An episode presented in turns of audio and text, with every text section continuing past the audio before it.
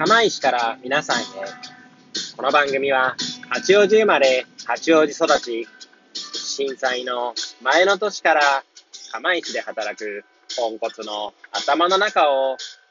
ゆるりと紹介していく、そんな番組です。はい、皆さんいかがお過ごしでしょうか？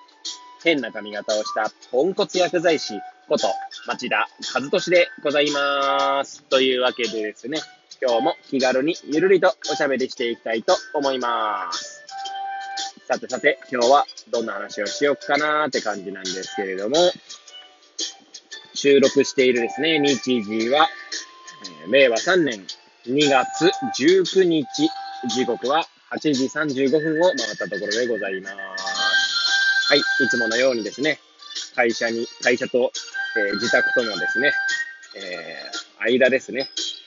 の車の中で、えー、エアポッズをつけてお届けしてまいります。はい、車線変更します。はい。はい、ハザードで配布しました。はい。そうですね。えー、まあ、昨日ですね、薬剤師オンエア。はい。で、私はですね、えーロ、バゴリチャンネルというですね、えー、まあ、チャンネルの、まあ、パーソナリティの一人なんでしょうかね。はい。をさせていただいております。はい。まあ、ロバゴリチャンネルっていうのはですね、私が昔からあの、ゴリちゃんとかですね、まあ、ゴリとかですね、そういったあだ名で呼ばれてましたので、まあ、それでロバゴリのゴリでですね。で、相方の川椎さん、川島直人さんですね。はい。川椎さんはですね、まあ、その動物で言えば、ロバに似てると言われたことがあるというところから、まあ、ロバで、まあ、ロバゴリチャンネルっていうね。はい。で、まあ、そんな感じですね。あとはその、私の同級生のですね、まあ、猫ちゃんこと、まあ、笠原正幸くんと、3人で、まあ、お届けしているんですけれども、まあ、私たちはですね、一応ですね、何か、まあ、笠原が誘ってくれたね、まあ、猫ちゃんこと笠原くんにはですね、まあ、ソーシャルというところが、なんか、二人は共通点があるよね、と言われて、まあ、必ず大体、タイトルにソーシャルかけるなんちゃらとかね、何々かけるソーシャルとかっていう感じになるんですけれども、はい。で、まあ、昨日はですね、まあ、ネガティブケイパビリティをテーマにですね、お話ししてまいりましたね。はい。まあ、みんなで、まあ、ライブ勉強会ですので、まあ、コメントとかね、参加者のコメ、もう、参加者の意見を、こう、組み入れながらというか、頂戴しながら作っていく、まあ、ライブ勉強会ですね。はい。で、終わった後にですね、いつも大体その、次回の打ち合わせをするんですけれども、まあ、それでですね、まあ、改めてなんかこう自分の中で気づかされた面があるので、まあ、ちょっとそれを言語化しておこうかなと思って、お話しさせていただきたいと思います。えーもしよかったらですね、最後までお聞きいただければ幸いでございます。はい。で、毎回ですね、その薬剤師オンエアロバゴリチャンネルの、まあ、打ち合わせというか、まあ、次回に向けての話し合いになるとですね、まあ、なかなか決まらないんですね。まあ、なんせソーシャルっていう単語がですね、まあ、私もソーシャルってなんだって思いながらですね、いつもやっていますので、なんかなんていうんですか、なんとなくはわかるけど、てか、なんとなくは認識しているけど、まあ、じゃあソーシャルって何ですかって言われた時にはですね、よくわからないというか、うまく言語ができてないもんだと思ってまして、そういったまあ抽象概念ですので、なおのことその、チャンネルのテーマというか、毎回のね、えーテーマを決めるときにですね、なかなか苦労するっていうところがありますね。で、昨日まあ打ち合わせでね、3人で喋っててですね、まあなんか、まあ話の中で私が思いついたのが、まあ環世界っていうね、キーワードとか、まあ環境の環の字に世界ですね。はい。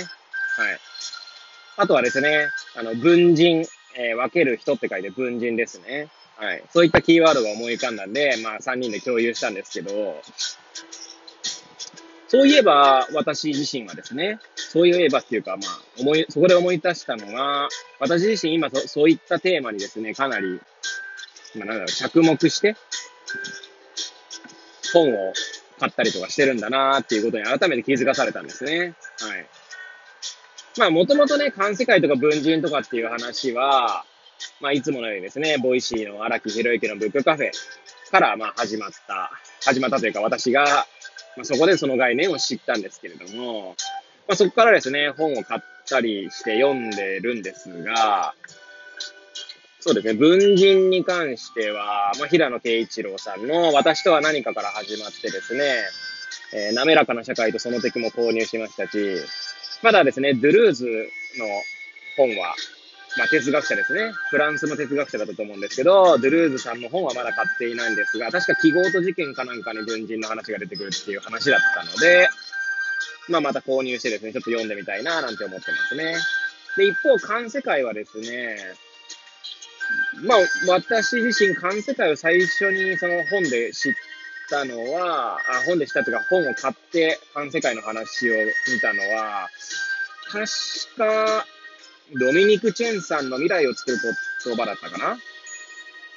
で、まあ、そこで出てきたりとか、確かあとは、タクラムの渡辺幸太郎さんの本でも出てきたような気がしますけれども、ちょっとそこは定かじゃないですね、記憶が。確かコンテクストリーディングっていう本、リーディング？じゃねえな、コンテクスト、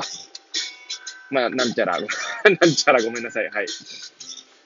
まあ、あの、そうですね、渡辺幸太郎さんの本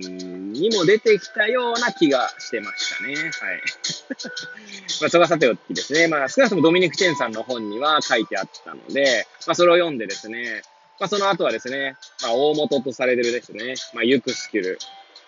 ね、の生物から見た世界だったかな。ちょっと、そのタイトルが、まあ、すごい薄い文庫なんですけど、岩波文庫だったと思いますが、はい。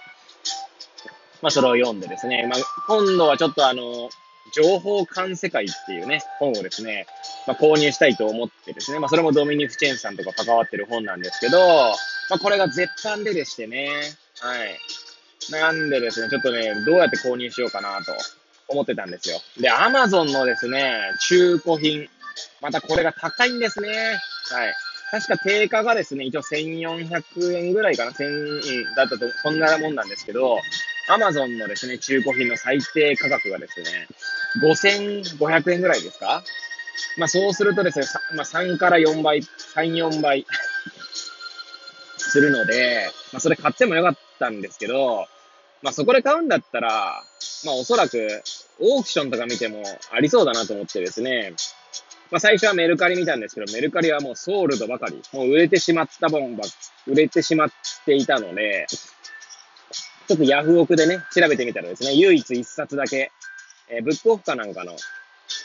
えー、中古品ですけれども、はい。で、落札できまして、まあちょっとこれをね、まだ購入して読んでみたいな、なんて思いますね。はい。なんで今、私の中でのキーワードは、観世界と文人。まあなぜこれがキーワードになってるかっていうと、まあ、結構薬剤師としてというか、医療従事者として、まあ、患者さんと関わる中でですね、まあ、例えば患者さんの感世界を理解するとか、患者さんをしっかり文人として意識するっていうことは、ものすごく大切だなと思っていますので、まあ、そういった点でですね、私はその二つが、まあ、興味のある分野になってますね。あともう一つはですね、今 言ってて思い出したんですけど、まあ、贈与ですね、キーワードとしてはね。はい。まあ、贈与に関してもですね、かなり、なんだろう、関心があって、世界は贈与で出てきている、えー、近内裕太さんだったかなはい。近内さんの、まあ、本をもう全部読み終わってですね。で、一応家にはですね、あの、なんだ、あれ、あ、マルセル・モースのですね、贈与論ですね。まあ、人類学だったと思います、人類学者だったと思いますけれども、マルセル・モースの本も購入してね、文庫本であるので、まあ、それも読んでみたいなと思いますね。私の中でのキーワードは3つありますね。はい。贈与とか、はい。えー、観世界、分人ですね。はい。他にもね、いろいろこう、なんか、興味のある分野はあって、まあ、利他主義とかもね、利他と利己とかっていうのも結構、まあ、なんだろうな、知りたいキーワードをやってですね、なかなかこう、もう本当、なんだろう、全部読めてないんですけど、いや、こうやってね、いろんな本とか、いろんな、まあ、その Voicy なりね、なんなりで、得る知識っていうのがですね、だんだん繋がってきて、とても、うん、なんだ、刺激的な日々を、えー、過ごさせていただいております。はい。まあ、薬剤師オンエアのね、打ち合わせの中から、まあ、改めて自分が今関心があるところは何なのかというところがですね、まあ、自分の中でこう思い浮かんだので、まあ、言語化する意味合いで今日はお話しさせていただきました。はい。ということでですね、いつものようにまあぐだぐだな会話でしたけれども、えー、最後までお聴きいただき誠にありがとうございます。えー、これを聞いていただいた皆さんがですね、より良い一日を過ごせますようにとお祈りさせていただいて、今日の放送を終了したいと思います。それではまた明日皆さんお会いいたしましょう。さようなら。